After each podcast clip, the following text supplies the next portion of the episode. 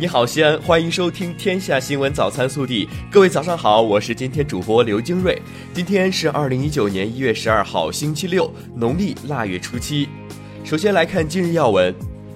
习近平十一号在中国共产党第十九届中央纪律检查委员会第三次全体会议上发表重要讲话。他强调，以党的政治建设为统领，全面推进党的建设，取得全面从严治党更大战略性成果，巩固发展反腐败斗争压倒性胜利。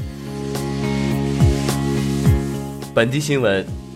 记者昨日从省疾控中心获悉，九价宫颈癌疫苗有望下周在陕西上市。九价 HPV 疫苗适用于十六到二十六岁女性预防接种，疫苗共接种三针，半年打完。十一号，市建委下发进一步加强我市建筑市场信用信息管理工作通知。通知要求，建筑失信主体存在严重违法、违规、违约的不良行为，应列入西安市建筑市场黑名单。日前，记者从西安市人社局获悉，西安市出台利好政策，给予与博士后创新基地签订劳动合同或开展技术合作的博士后创新研发人员，最高二十万元的一次性补助；给予新设立的博士后创新基地一次性奖励十万元。十一号，省政府新闻办举办陕西省重大工程建设情况新闻发布会。据了解，二零一八年全省渭河新建工程十五处完成滩面整治、水生态修复和水面景观七点三二万亩，已成为全国最大的河流生态公园。去年十二月一号起，我市五处超限检测站启用电子抓拍系统，截至一月十号，共查处违法闯站车辆一百九十五辆，对每辆车罚款两百元，记三分。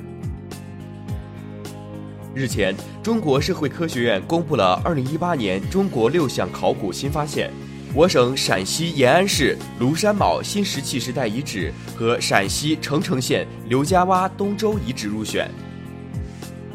十号，帝国之路雍城崛起秦国历史文化展在秦始皇帝陵博物院文物陈列厅开展。汇集六家文博单位的一百八十六件组展品，给观众展示了一段秦人自强不息、奋发图强的崛起之路。国内新闻：十一号，在探月工程嫦娥四号任务取得圆满成功之际，中共中央、国务院、中央军委向参加这次任务的全体科技工作者、干部职工、解放军指战员表示热烈祝贺和亲切慰问。十一号，我国在西昌卫星发射中心用长征三号乙运载火箭，成功将最新研制的中星二 D 卫星发射升空，卫星进入预定轨道，实现二零一九中国航天开门红。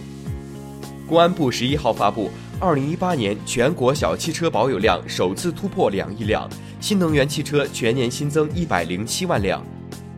十一号，财政部部长刘昆表示，去年我国减税降费规模达一万三千亿元，下一步将深化增值税改革，继续推进实质性减税。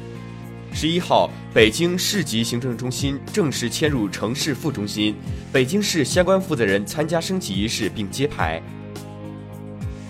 十一号，教育部发布通报，西南大学电子科技大学二零一九年研考自命题等事件影响恶劣。教育部决定分别给予两校校长行政警告处分。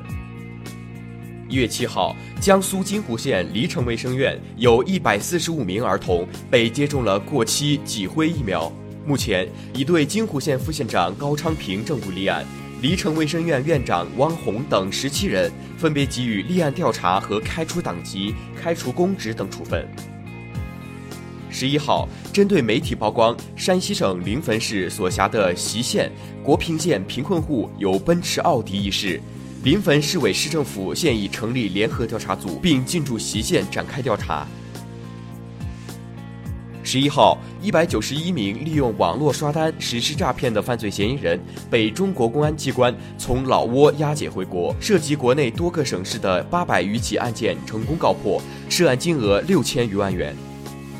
十号，中国农工民主党第十六届中央常务委员会举行第五次会议，会议一致通过撤销束玉辉第十六届中央委员会委员职务的决定，并提交中央委员会全体会议予以追认。十一号，中国男足迎来亚洲杯小组赛第二个对手菲律宾队，中国队以三比零战胜对手，取得小组赛两连胜，提前出线。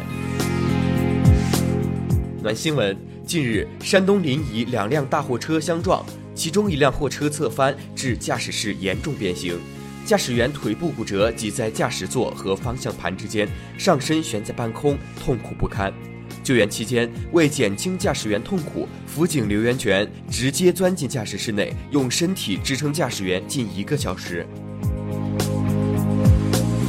为调查：近日，山西一酒店出新规，要求员工乔迁新居、孩子满月、老人过寿、购买新车等不准宴请同事，违者罚款两千，并退返所收全部礼金。有员工认为不近人情，也有人认为这样挺好，你怎么看？西安年最中国，欢迎您来大西安过中国年。更多精彩内容，请持续锁定我们的官方微信。明天不见不散。